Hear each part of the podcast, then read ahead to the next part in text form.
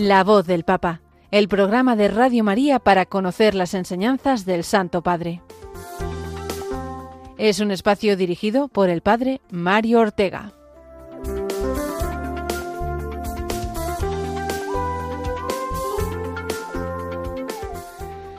Muy buenos días y feliz Navidad a todos, queridos oyentes de Radio María y seguidores de este programa semanal eh, La Voz del Papa. Eh, estamos aquí una semana más para comentar la actualidad del Santo Padre, sobre todo en este tiempo eh, tan precioso, tan intenso, tan bonito, tan tierno como es la Navidad y darle gracias a Dios porque el Papa Francisco ha podido hacer todas las celebraciones de estos días de Navidad. Y vamos a hacer referencia a ello, comenzando por la eh, audiencia del miércoles pasado, en la que ya nos preparó, hablándonos eh, del Belén, como, como veremos. Y después eh, el Ángelus del domingo, que ya era el día de Nochebuena, por la noche la Misa del Gallo, y ayer lunes, día de Navidad, la bendición Urbi et Orbi. Todo esto es lo que veremos hoy. El Papa pues ha presidido estas celebraciones en unas Navidades en eh, Roma. Eh, tuve la ocasión de, estar allí la semana pasada y ver allí en la Plaza de San Pedro el precioso Belén que se ha instalado este año con motivo del 800 aniversario del primer Belén que fue creado por eh, San Francisco, como sabemos, en la gruta de Grecho. El Belén de este año de la Plaza de San Pedro representa pues ese momento. Sale ahí San Francisco en el portal de Belén eh, con la Virgen, San José, también otros franciscanos. Muy bonito, muy bonito y os aconsejo que, entréis en internet y veáis las imágenes eh, de, este Belén tan, tan bonito, tan sencillo, tan entrañable que nos recuerda el primer Belén del mundo. También hay una exposición muy bonita en la columnata eh, de la Plaza de San Pedro de distintos Belenes. Bueno, pues sin más vamos a comenzar, como siempre hacemos, rezando por el Papa con la oración que ya bien no sabemos porque es la que hacemos todas las semanas. La escuchamos. Oración por el Papa Francisco. Señor Jesús, tú eres el buen pastor, siempre satisfaciendo nuestras necesidades y conduciéndonos a la vida eterna. Te damos gracias por el Papa Francisco tu vicario en la tierra, siervo de los siervos de Dios.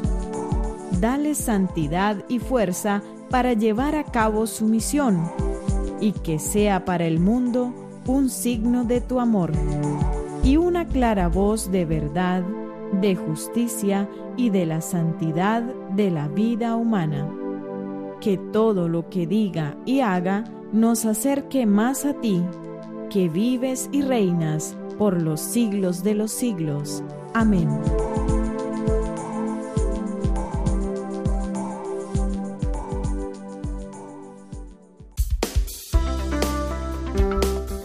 La voz del Papa, el programa de Radio María que te ofrece la enseñanza y la actualidad del Santo Padre. Estas Navidades, como hemos dicho antes, han venido marcadas por eh, un eh, extraordinario eh, aniversario. 800 años, nada más y nada menos que 800 años, en la Navidad del, del 1223, San Francisco de Asís hizo el primer Belén, un Belén viviente. Y al Papa, que sabemos que le tiene tanta devoción no solamente a San Francisco, sino también al Belén, a lo que significa el Belén, eh, pues dedicó el Papa Francisco, digo, esta catequesis última, la última audiencia, la del miércoles eh, pasado, hablándonos de este aniversario, hablándonos del significado del Belén. Algo que había hecho también, si recordáis, eh, hace cuatro años, cuando escribió esa carta apostólica titulada Admirabile Signum, que haremos también referencia a ella para completar algunas de las cosas que dijo el Papa en esta catequesis, siempre hablando del Belén. Y dijo así, eh, San, el, Papa Francisco dijo que San Francisco realizó en Grecho el Belén viviente, mientras en las casas y en muchos otros lugares eh, hemos preparado el Belén, pues es muy bueno adentrarse en el significado que tiene en lo que San Francisco quiso con esta invención suya que después se ha prolongado de una manera tan tremenda y tan metida en nuestra cultura como es el hacer el, Belén, el presepio, como dicen en, en Italia, ¿no? el pesebre. Vamos a escuchar eh, el comienzo de esta audiencia del Papa que nos sitúa en lo que nos habló el Papa Francisco. Ci fa bene riscoprirne le origini. Come è nato il presepio. Nos hace bien redescubrir los orígenes del Belén. ¿Cuál ha sido la intención de San Francisco? Tomémosla de sus palabras. Deseo celebrar la memoria del niño que nació en Belén y quiero contemplar de alguna manera con mis ojos lo que sufrió por las penurias en que se encontraba por falta de lo necesario para un niño recién nacido, cómo fue acostado en el pesebre y cómo fue colocado sobre el heno entre el buey y el asno.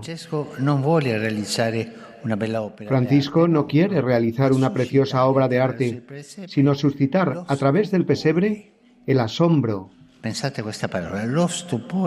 Pensad en esta palabra, el asombro ante la extrema humildad del Señor, ante las privaciones que sufrió por amor a nosotros en la pobre gruta de Belén.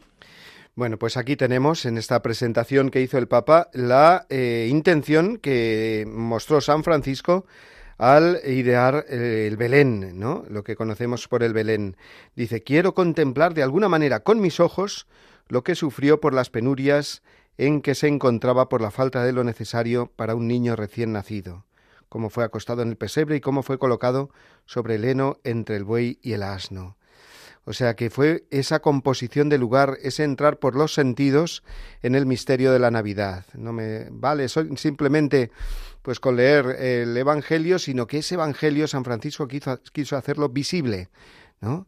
Y por eso el Belén eh, ha tenido tanto éxito porque nos transmite pues esa ternura, ese, e, e, ese hacer de Dios a través de lo sencillo, representándonos la gruta eh, en que nació el Hijo de Dios, ¿no?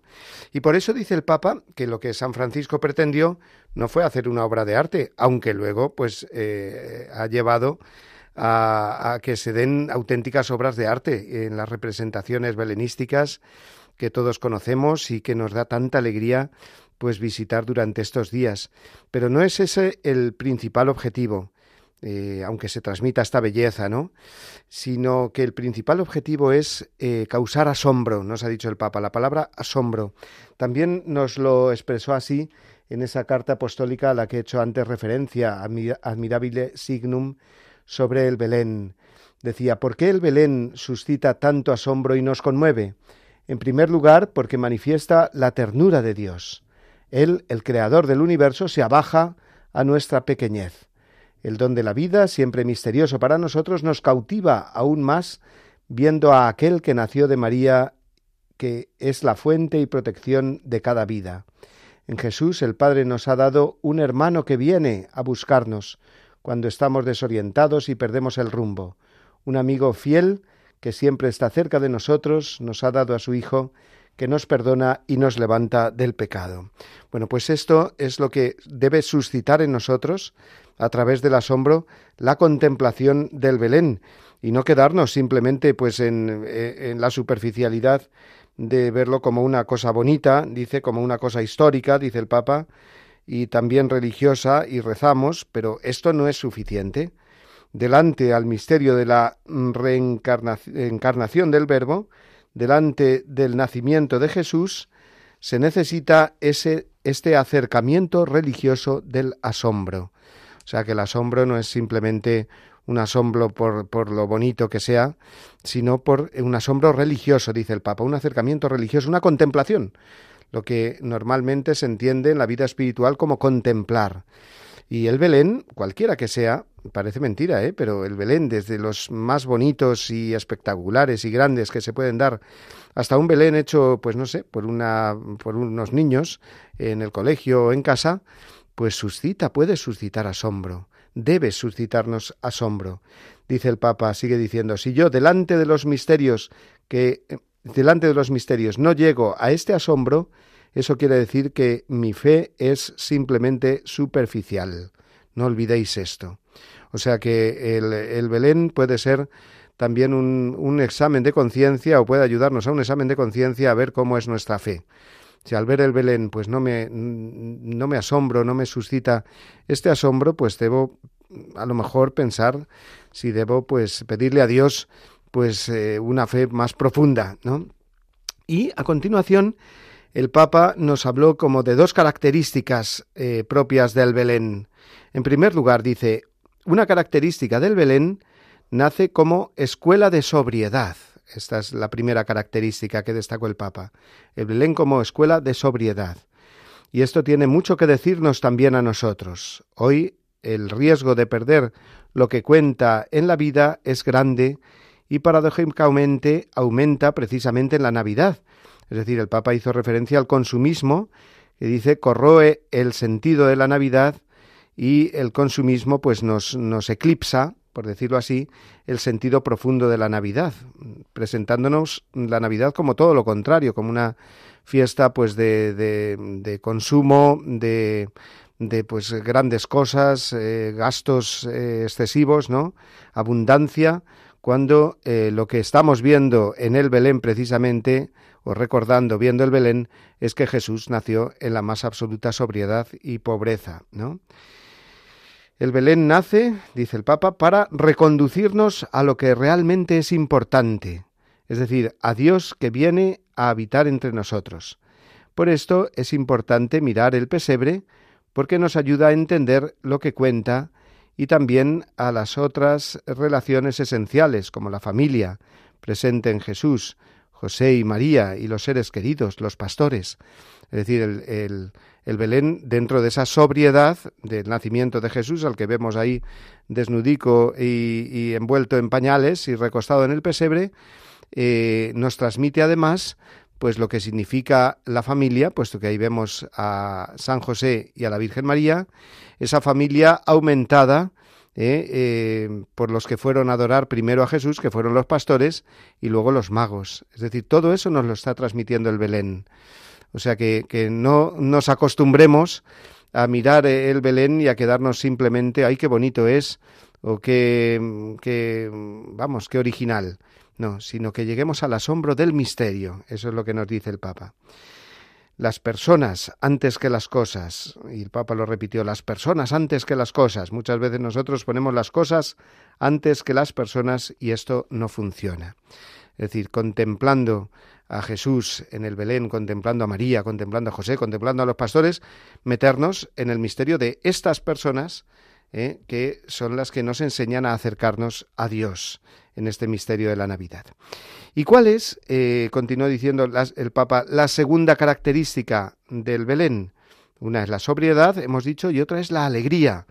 Dice el Belén de Grecho, del primer Belén de San Francisco, no solo habla de sobriedad, eh, sino que hace ver también la alegría, porque la alegría es una cosa diferente a la diversión ¿eh? propia pues también de estos días de Navidad. Dice el Papa, claro que está bien divertirse y pasarlo bien y esas eh, cenas en familia y celebraciones pues por supuesto que nos dan una alegría sana y buena, siempre que no haya excesos y cosas que Dios no quiere. Pero eh, la alegría mm, que nos transmite el Belén, que nos transmite el misterio del nacimiento de Jesús, es una alegría más profunda, es una alegría distinta. Y contemplando el Belén, pues la podemos también intuir, en el sentido de que, eh, fijaos, eh, cuando las personas miramos el Belén, ¿qué es lo que mm, nace de nosotros normalmente? Una sonrisa. ¿Eh? Estamos mirando el Belén y no lo miramos con cara seria. Bueno, a lo mejor sí, pero vamos, no es lo normal. Lo normal es que suscite en nosotros inmediatamente como esa sonrisa, por la belleza, por la ternura, por la sobriedad, por la sencillez, por las luces ¿eh? de, ese Belén, ¿no? Así que esta es la segunda característica, la alegría, pero la alegría profunda, ¿no? Eh, no de, del que ríe y ríe, pero luego al final el corazón está triste, dijo el Papa. La alegría es la raíz de una mm, auténtica diversión navideña, ¿no? Y eh, sobre la caridad, eh, dice la crónica de la época de San Francisco, ha llegado el día de la alegría, el tiempo de la exultación. Francisco está radiante, la gente acude y se alegra con un gozo que nunca antes había saboreado. Todos volvieron a sus casas colmados de inefable alegría. Es decir, aquel primer Belén esa idea tan genuina y original de San Francisco, produjo una alegría inmensa, así lo dicen las crónicas que contaron esta eh, escena de la vida de San Francisco. Luego el asombro, concluyó el Papa, te conduce a la alegría, a la alegría verdadera y no a la artificial. Escuchemos ahora cómo el Papa eh, finalizó su catequesis. Ma da cosa derivava questa gioia natalizia? Pero ¿de dónde procede esa extraordinaria alegría navideña? Ciertamente no de haber traído regalos a casa o de haber vivido suntuosas celebraciones. No, era la alegría que desborda del corazón cuando se toca con la propia mano la cercanía de Jesús, la ternura de Dios, que no deja solo, que consuela. Vicinanza, tenerezza y compasión. Cercanía, ternura y compasión. Así son las tres actitudes de Dios. Cercanía, ternura y compasión.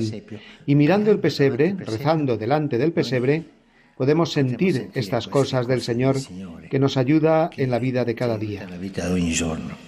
Así concluyó el Papa esta preciosa eh, catequesis, bueno, catequesis, eh, comentario en torno a lo que significa el Belén, es decir, de esas dos características que ha subrayado él, la sobriedad y la alegría, pues eso produce en nosotros tres frutos eh, que son muy navideños, preciosos, que son actitudes de Dios, dijo el Papa, que mirando el Belén se nos contagian, ¿no? La cercanía, la ternura y la compasión cercanía de Dios, porque el Belén nos transmite pues esa cercanía de, Dios que se ha hecho hombre, ternura, porque a quién no le produce ternura ver al niño eh, Dios en, en, el Belén. Y compasión porque eh, eh, nos está transmitiendo también caridad hacia los demás, hacia los necesitados. El Belén, con esas ofrendas que los pastores y que los magos portan a Jesús, pues nos está recordando también ese compromiso de caridad que tenemos con los más necesitados, con los demás, en los que nace Jesús eh, cada, cada año, ¿no? Y cada vez que atendemos, estamos atendiendo no solo a los pobres, sino al mismo Jesús que habita en ellos. Bueno, pues vamos a dejar ahí ese comentario de la eh, última audiencia del Papa.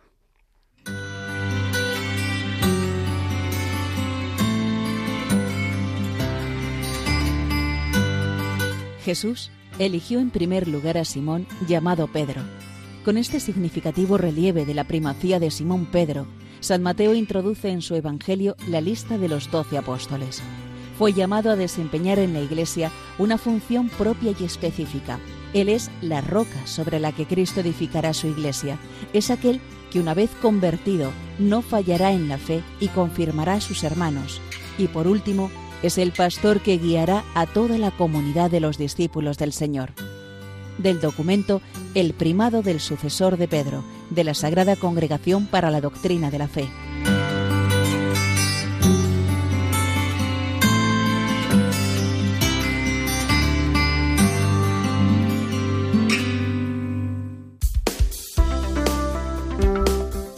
La voz del Papa, el programa de Radio María que te ofrece la enseñanza y la actualidad del Santo Padre.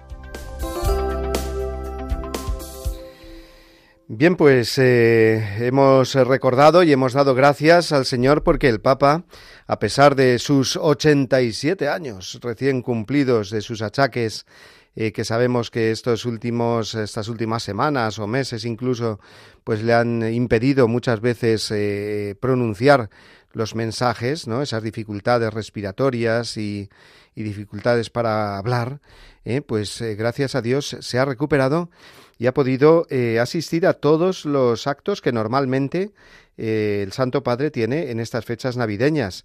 Entre ellos, eh, también después del miércoles, la audiencia que acabamos de comentar, el jueves tuvo esa eh, felicitación o ese saludo de Navidad a todos los cardenales de la curia romana un mensaje siempre importante que les dirige a los cardenales que ya sabemos que son sus más estrechos colaboradores ¿eh? Después del Papa, pues los cardenales eh, en el rango, digamos, de la jerarquía son los que los que están ahí ocupando ese ese segundo lugar y tienen esa misión también cuando el Papa eh, pues muere o renuncia, como fue el caso de Benedicto XVI, de elegir al nuevo pontífice.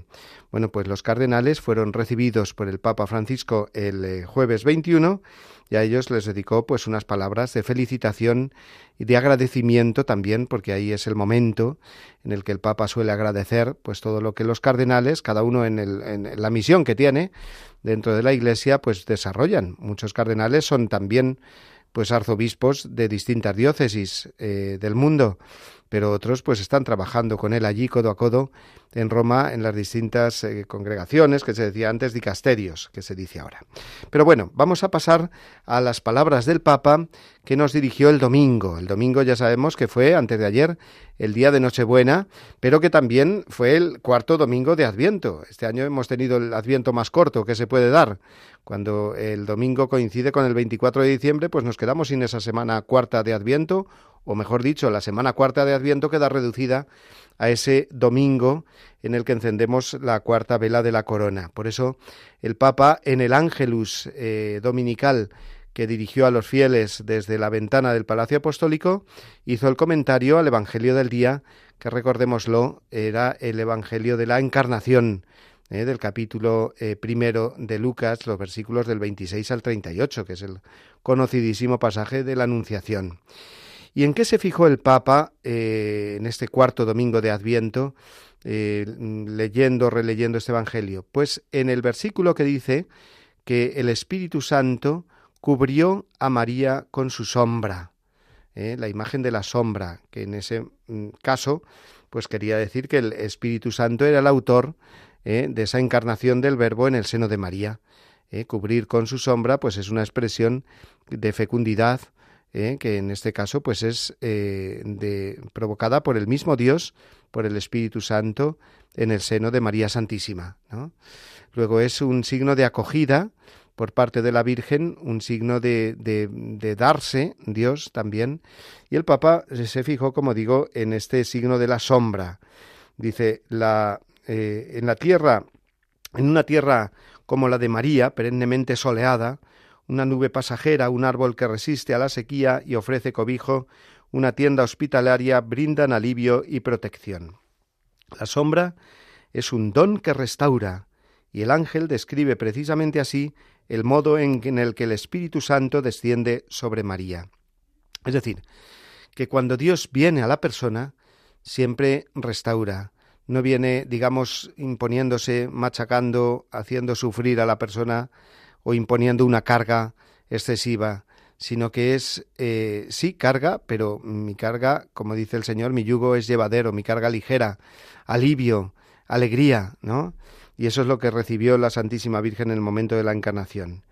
Dios siempre actúa, dice el Papa, como un amor gentil, que abraza, que fecunda, que custodia, sin violencia, sin herir la libertad. Así es el modo de actuar de Dios. O sea que todas estas ideas están detrás de esta imagen de la sombra, que por otro lado también recordó el Papa que es una imagen muy bíblica. El Antiguo Testamento está pues lleno de esta imagen de la sombra, recordemos aquella sombra con la que eh, el pueblo de Israel pudo caminar a través del desierto, protegido del sol, una sombra que Dios le enviaba precisamente para que no eh, se agotaran por el sol, sino que pudieran seguir caminando, igual que la columna de fuego por la noche, ¿no? Para que pudieran caminar con luz. Bueno, pues eh, esta imagen de la sombra, que también aparece en los Salmos, también aparece, por ejemplo, en ese himno de completas tan bonita, tan bonito, ¿no? Que dice a la sombra de tus alas abríganos, ¿no? Danos tu bendición, le decimos al, a Dios Padre, ¿no? En, en el momento en el que nos vamos a dormir con las completas, es un himno de completas. Y por lo tanto, eh, esa sombra, que significa también no solamente presencia protectora de Dios, sino presencia fecunda de Dios en nosotros. ¿eh? Entonces, mm, así nos ama Dios, dijo el Papa, y nos llama también a nosotros a hacer lo mismo, es decir, a ser sombra para los demás, no sombra de ensombrecer en el sentido negativo, sino en este sentido que el Papa viene diciendo, de acogida, de protección, respetando a los demás, pensar en todos, pensar en quien está marginado, en quien estos días está lejos de la alegría de Navidad. ¿Eh? Pensemos en todos con la gentileza de Dios. Recordad esta palabra, la gentileza de Dios. Y, eh, como siempre, el Papa termina este eh, comentario al Evangelio, antes del rezo del Ángelus, con una serie de preguntas, ¿no? Preguntémonos entonces, en la víspera de Navidad, dijo así el domingo, ¿deseo yo dejarme envolver por la sombra del Espíritu Santo, por la dulzura y por la mansedumbre de Dios, por la gentileza de Dios, haciéndole un sitio en el corazón, acercándome a su perdón y a la Eucaristía? Es decir, que Dios nos ofrece esta sombra para protegernos del, del, de la quemazón, del sol, ¿no? Del, del cansancio del día, esa sombra que restaura siempre. Pues acojo yo esas oportunidades que Dios me da ¿eh? de, de, de, descansar en Él, sobre todo dice en la Eucaristía. Y segunda pregunta, referida a los demás, ¿para qué personas solas y necesitadas podría ser yo una sombra que repara, una amistad que consuela? Y concluyó pidiendo la intercesión de María, que María nos ayude a estar abiertos, acogedores, ante la presencia eh, de Dios que con mansedumbre viene a salvarnos.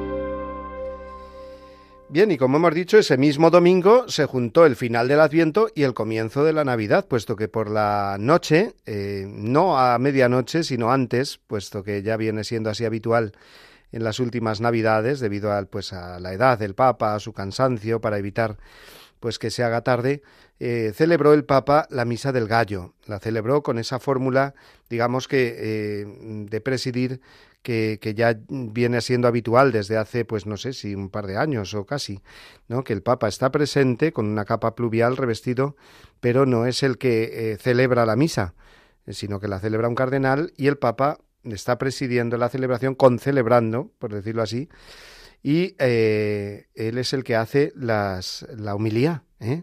Y a ella nos vamos a referir ahora, la humilía de la misa del gallo, de la misa de Nochebuena una homilía pues muy bonita, suele ser de las homilías más importantes del Santo Padre cada año, es la homilía de Nochebuena, ¿no? Pues una misa muy seguida, no solamente por las personas que acuden allí, sino por tantos medios de comunicación, aquí en Radio María lo pudimos hacer también, eh, que la transmiten, ¿no? ¿Y en qué se fijó el Papa en la misa de Nochebuena? Pues también en otra imagen, en la imagen del censo, ese censo que ordenó el emperador y que permitió a Dios eh, cumplir sus profecías. Es decir, estaba profetizado que el Mesías iba a nacer en Belén. Sin embargo, María y José vivían en Nazaret. Podían decir, y bueno, y, ellos para qué tendrían que ir a Belén? No tenían motivo para ir allí. Pero ellos se fían de Dios. Dios sabrá cómo hace. Bueno, pues Dios hace a través de las personas. Y en este caso, del emperador que ordena un censo en todo el mundo. Este es el contexto en que nació Jesús, dice el Papa, y en el que se detiene el Evangelio. Y esto del censo, pues tiene una importancia más grande de lo que parece. El Papa mm, dijo que el, el censo en realidad significa pues un afán de parte del gobernante de tener controlados a sus súbditos, de saber con cuántos súbditos cuenta, con tan, eh, es decir, es un signo de poder, ¿no? Mientras que mm, el actuar de Dios, mientras se produce este censo, es decir, el intento del, gobernante humano por, eh, por ser poderoso, por mostrar su poder y su control sobre los demás, Dios, sin embargo, nos muestra el camino opuesto. Nace como casi a escondidas, dijo el Papa. Mientras el que manda intenta convertirse en uno de los grandes de la historia, el rey de la historia elige el camino de la pequeñez. Ninguno de los poderosos se percata de él, solo algunos pastores relegados a los márgenes de la vida social. Luego, esta consideración del censo eh, nos puede ver, eh, hacer ver, eh, por contraste, cómo actúa Dios. Y es algo que, que, vimos también en el Antiguo Testamento en varias ocasiones, sobre todo pues en aquel episodio del rey David, cuando cedió a la tentación de los grandes números y a una malsana pretensión de autosuficiencia, eh, haciendo precisamente un censo del pueblo. Quería conocer su fuerza y, eh, bueno, al cabo de un poco más de nueve meses obtuvo el número de los que eran aptos para empuñar la espada. Bien, pues dice el segundo libro de Samuel que el Señor indignado asoló al pueblo con una desgracia, ¿no? Esos misterios, ¿no? Que, que, que el Señor pues muestra su disconformidad pues con un actuar humano eh, soberbio eh, que intenta de alguna manera, mostrar un poder al margen de Dios, ¿no? Bien, pues en esta noche, dijo el Papa, la noche de Nochebuena, en cambio, eh, después de nueve meses en el vientre de María, nace Jesús, el hijo de David, el descendiente de David, el Mesías prometido. ¿eh? Y Dios no castiga el censo, sino que se deja contabilizar humildemente. ¿Eh? Empieza a ser uno de nosotros, uno más de ese censo que hacen los hombres, ¿no? Uno entre muchos. No vemos un Dios iracundo que castiga, sino al Dios misericordioso que se encarna, que entra débil en el mundo, precedido del anuncio. En la tierra paz a los hombres. ¿eh? Luego, el censo de toda la tierra, dice el Papa, en definitiva manifiesta, por una parte, la trama demasiado humana que atraviesa la historia, la de un mundo que busca el poder y la fuerza, la fama y la gloria, y sin embargo también eh, se destaca en este censo el camino de Jesús. No combate las injusticias desde lo alto con la fuerza, sino desde abajo con el amor. No irrumpe con un poder sin límites, sino que desciende a nuestros límites no evita nuestras fragilidades, sino que las asume. Estoy leyendo, como podéis comprender, las palabras textuales de esta humilía del Papa. Y a continuación, pues fue sacando las consecuencias para nosotros. Dice, hermanos y hermanas, esta noche podemos preguntarnos, nosotros, ¿en qué Dios creemos? ¿En el Dios de la encarnación o en el del beneficio?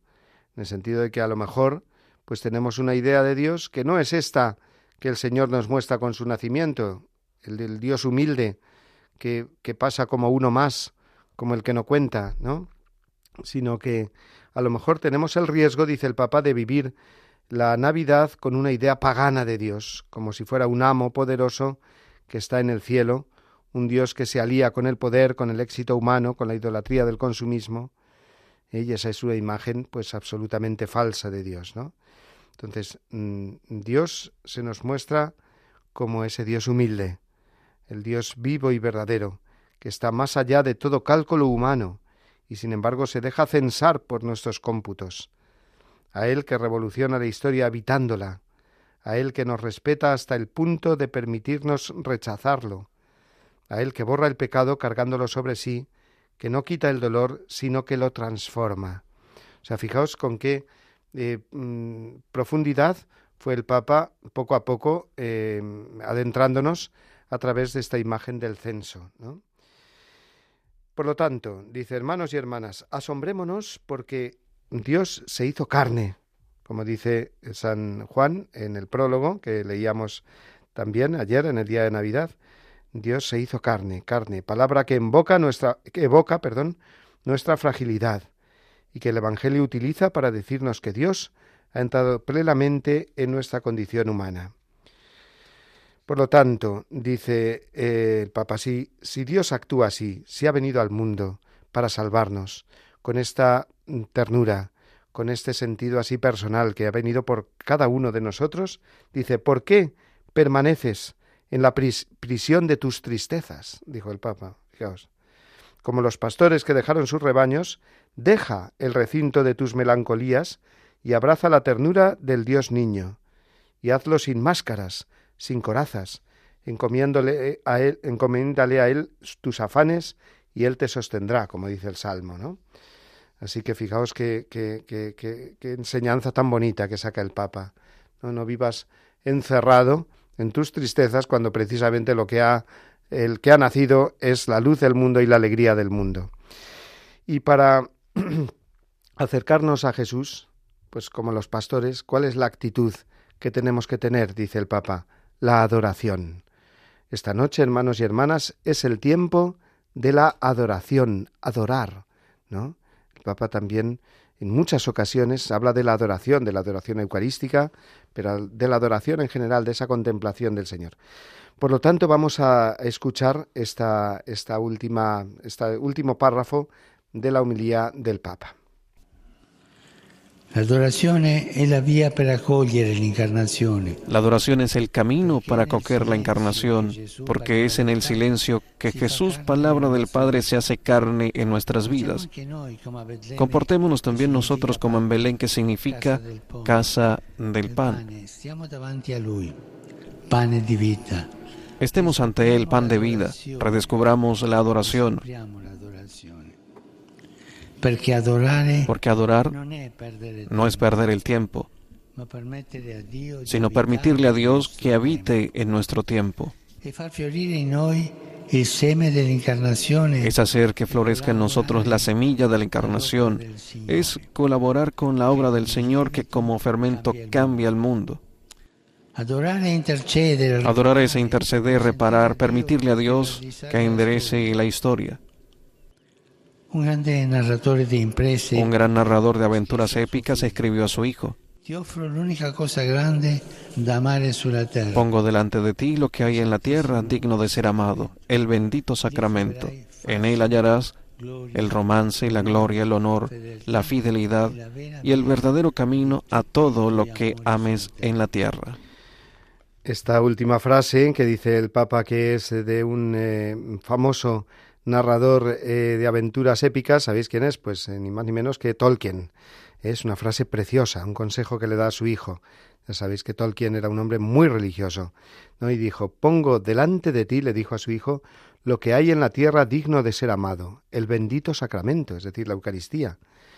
En él hallarás el romance, la gloria, el honor, la fidelidad y el verdadero camino a todo lo que ames en la tierra.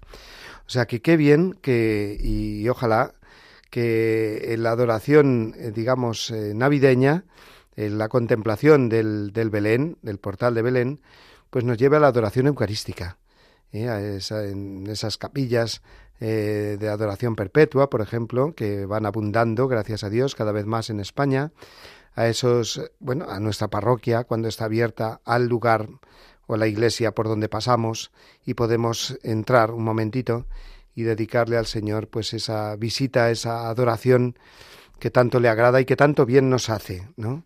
Endereza, nos ha dicho el Papa también, el Señor nuestras vidas por medio de la adoración. Pues ojalá, sería un propósito de Navidad precioso, eh, pedirle al Señor que crezca nuestro deseo de adorarle y de adorarle en la Eucaristía. Pues vamos a escuchar ahora uh, una canción que nos sirva también de descanso, de, porque estamos hablando mucho ya, así que vamos a escuchar esta canción que nos eh, mete en el misterio navideño y antes, lo hacemos antes de pasar a la siguiente sección del programa.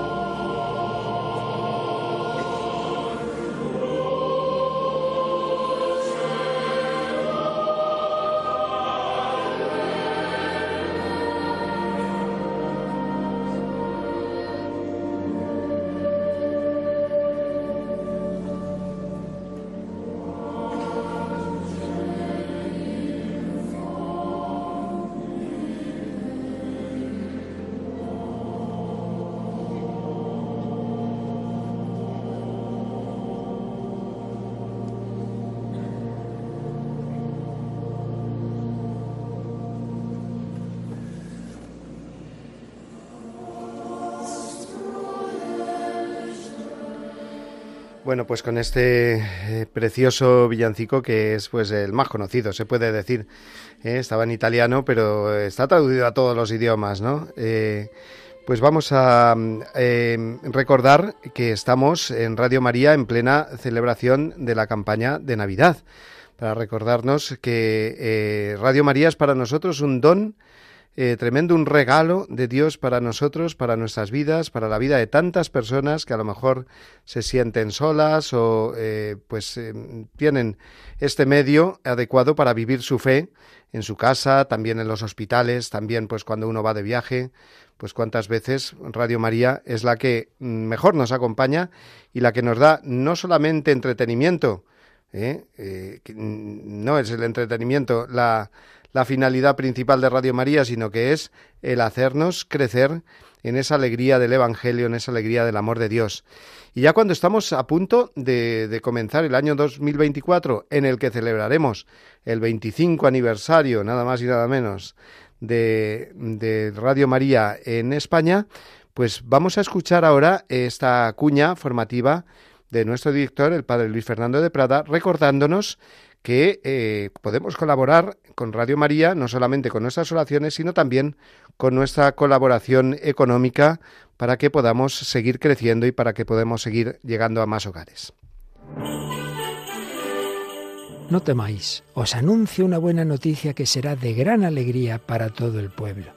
Hoy, en la ciudad de David, os ha nacido un Salvador, el Mesías, el Señor.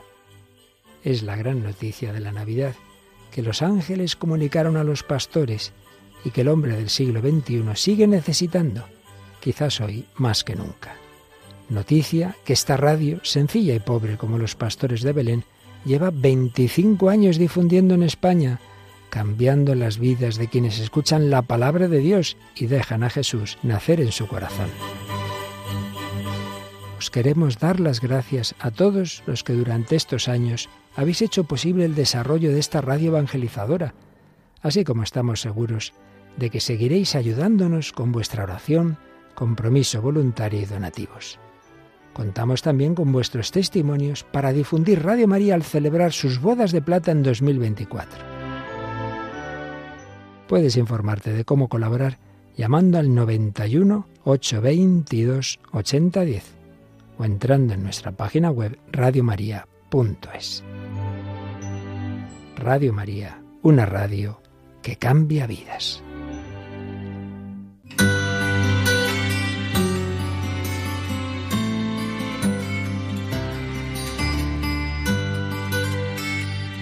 El romano pontífice, como sucesor de Pedro, es el principio y fundamento perpetuo y visible de unidad, así de los obispos como de la multitud de los fieles. De la Constitución Lumen Gentium, del Concilio Vaticano II.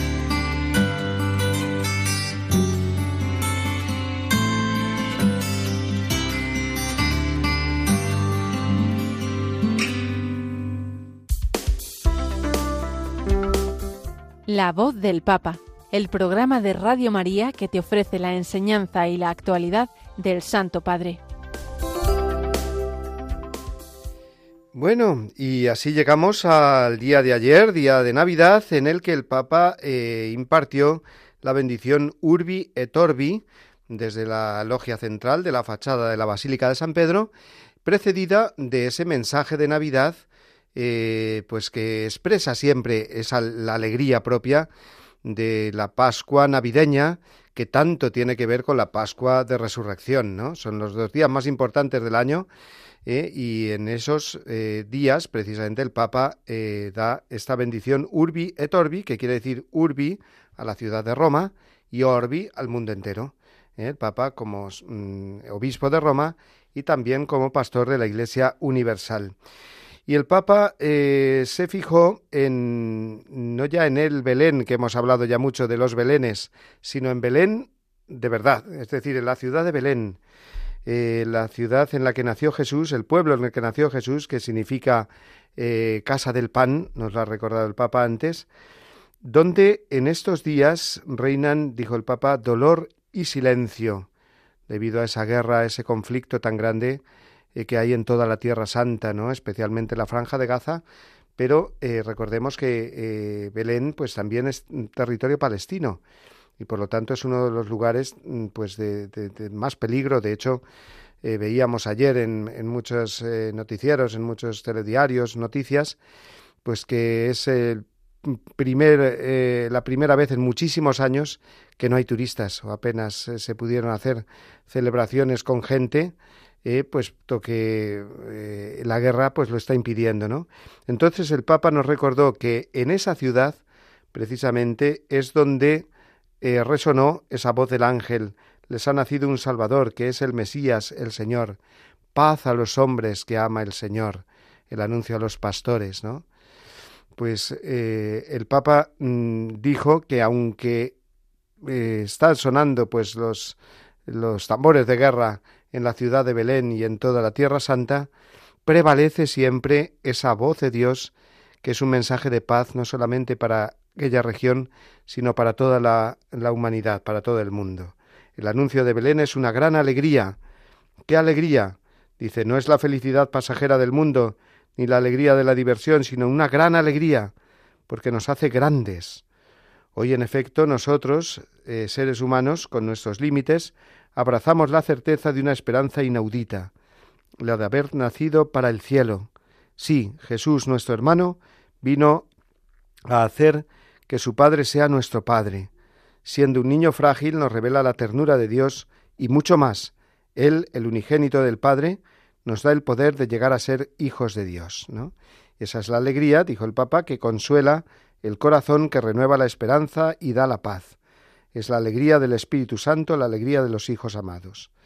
Por lo tanto, el bien, la verdad, la luz, la vida, la paz, prevalece sobre el dolor, la guerra, el conflicto, la oscuridad. Por eso continúa diciendo así Francisco, en medio de las tinieblas de la tierra, hoy en Belén se ha encendido una llama inextinguible. En medio de la oscuridad del mundo, hoy prevalece la luz de Dios, que ilumina a todo hombre. Hermanos y hermanas, alegraos por esta gracia. Cristo ha nacido por ti. Alégrate tú, que has abandonado la esperanza, porque Dios te tiende la mano, no te señala con el dedo, sino que te ofrece eh, la mano del niño para liberarte de tus miedos, para aliviarte de tus fatigas y mostrarte a sus, ojos que a sus ojos eres valioso como ningún otro. Este es el mensaje de Navidad, mensaje de alegría. Vamos a escuchar las eh, palabras del Papa a mitad de este mensaje de Navidad. En la escritura al príncipe de la paz se le opone el príncipe de este mundo, que sembrando muerte actúa en contra del Señor, que ama la vida. Lo vemos sobrar en Belén, cuando después del nacimiento del Salvador sucede la matanza de los inocentes. ¿Cuántas matanzas de inocentes en el mundo? En el vientre materno, en las rutas de los desesperados que buscan esperanza, en las vidas de tantos niños cuya infancia está devastada por la guerra son los pequeños Jesús de hoy. Estos niños cuya infancia es devastada por la guerra, por las guerras. Entonces, decir sí al príncipe de la paz significa decir no a la guerra. Y esto con valentía, decir no a la guerra, a toda guerra, a la misma lógica de la guerra, un viaje sin meta, una derrota sin vencedores, una lógica sin excusas. Esto es la guerra, un viaje sin meta, una derrota sin vencedores, una locura sin excusas. Fijaos con cuántos calificativos el Papa pues define lo que es lo contrario al mensaje de la Navidad. Y paradójicamente se está dando en Belén y en los lugares de la Tierra Santa, ¿no? La guerra, las matanzas, el conflicto, los odios, ¿eh? Las amenazas.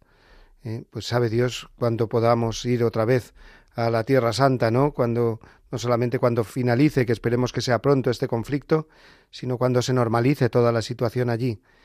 ¿No? Parece que muchas veces el mal pues tiene la última palabra y no es así, ¿no? Pero para eso hay que trabajar por la paz, mm, decir no a las guerras, ¿eh? no a la lógica de la guerra, que a lo mejor, pues, por supuesto, no podemos hacer mucho por evitar las grandes guerras a nivel internacional, pero sí esas guerras domésticas que podemos tener cada uno dentro de nosotros o en nuestros propios ambientes o familias, ¿no? Ser constructores de paz, que esa es una de las bienaventuranzas. Bienaventurados los constructores de paz, ¿no? Y la paz fue deseada por el Papa para no solamente para la Tierra Santa, eh, que lleguen en Israel y Palestina, donde la guerra sacude la vida de estas poblaciones, no solamente, dice el Papa, abraza a ambas, a Israel y Palestina, eh, en particular a las comunidades cristianas de Gaza, a la parroquia de Gaza y a toda la Tierra Santa, que la lleva en su corazón, sino también el Papa se refirió a otros conflictos en el mundo que no podemos olvidar, ¿no? Dice, mi pensamiento se dirige además a la población de la martirizada Siria, como también Yemen, que sigue sufriendo. Pienso en el querido pueblo libanés, piensa también en, la, en Ucrania, por supuesto, Mm, eh, también en Armenia y Azerbaiyán, para que llegue la paz definitiva, también todos los conflictos que hay en África, ¿eh? Camerún, República del Congo, Sudán del Sur, Nigeria, o en Asia, península coreana. Si es que mires por donde miras, pues el mundo siempre está en conflicto. Y esta bendición urbi et orbi, es decir, sobre todo el mundo, pues lo que viene a transmitir eh, de parte de Dios y por medio de la Iglesia y de su vicario, que es el Papa, es la paz en el mundo. Así que eh, vamos a agradecerle al Señor que nos recuerde por medio del Papa que tantos lugares necesitan la paz y a unirnos a esta petición de paz que hace el Papa para todo el mundo. Vamos a dejarlo aquí porque ya pues se nos va haciendo la hora y enseguida eh, vamos hacia la despedida.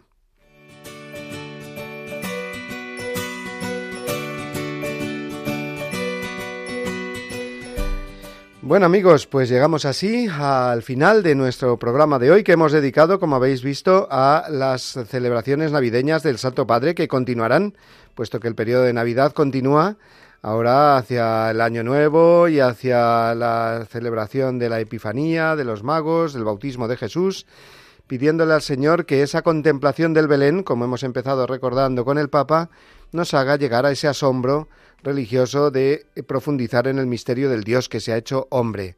Ese Belén que tenemos todavía en nuestras casas durante el tiempo de Navidad e incluso que se puede prolongar hasta el 2 de febrero, que es la fiesta de la presentación de Jesús en el templo, el día de la Candelaria, hasta ahí litúrgicamente podríamos decir, pues la Iglesia aconseja que se mantenga el Belén. ¿eh? Pero bueno, aunque lo quitáramos el día de, de la Epifanía o del bautismo del Señor, aún tenemos días para contemplar ese Belén, para darle gracias a Dios y profundizar en el amor al Señor. Os recuerdo, como siempre hacemos, que podéis eh, escribirnos al correo electrónico de nuestro programa, la voz del papa arroba radiomaria.es, o también descargaros y compartir el programa entrando en el podcast de Radio María, buscando ahí la voz del papa, y enviar el programa a todas las personas que quizás a esta hora de la mañana no lo pueden oír porque están eh, trabajando o en otros menesteres para que lo puedan oír más tarde. Yo me despido hasta la semana que viene, si Dios quiere, deseándoos pues un feliz final del año, eh, bendecido por el Señor, dándole gracias al Señor y un eh, buen comienzo del año 2024. Os dejo ahora con la bendición del Papa y hasta la semana que viene, si Dios quiere. Que Jesús los bendiga y la Virgen Santa Reina de las Misiones, los cuide. Muchas gracias.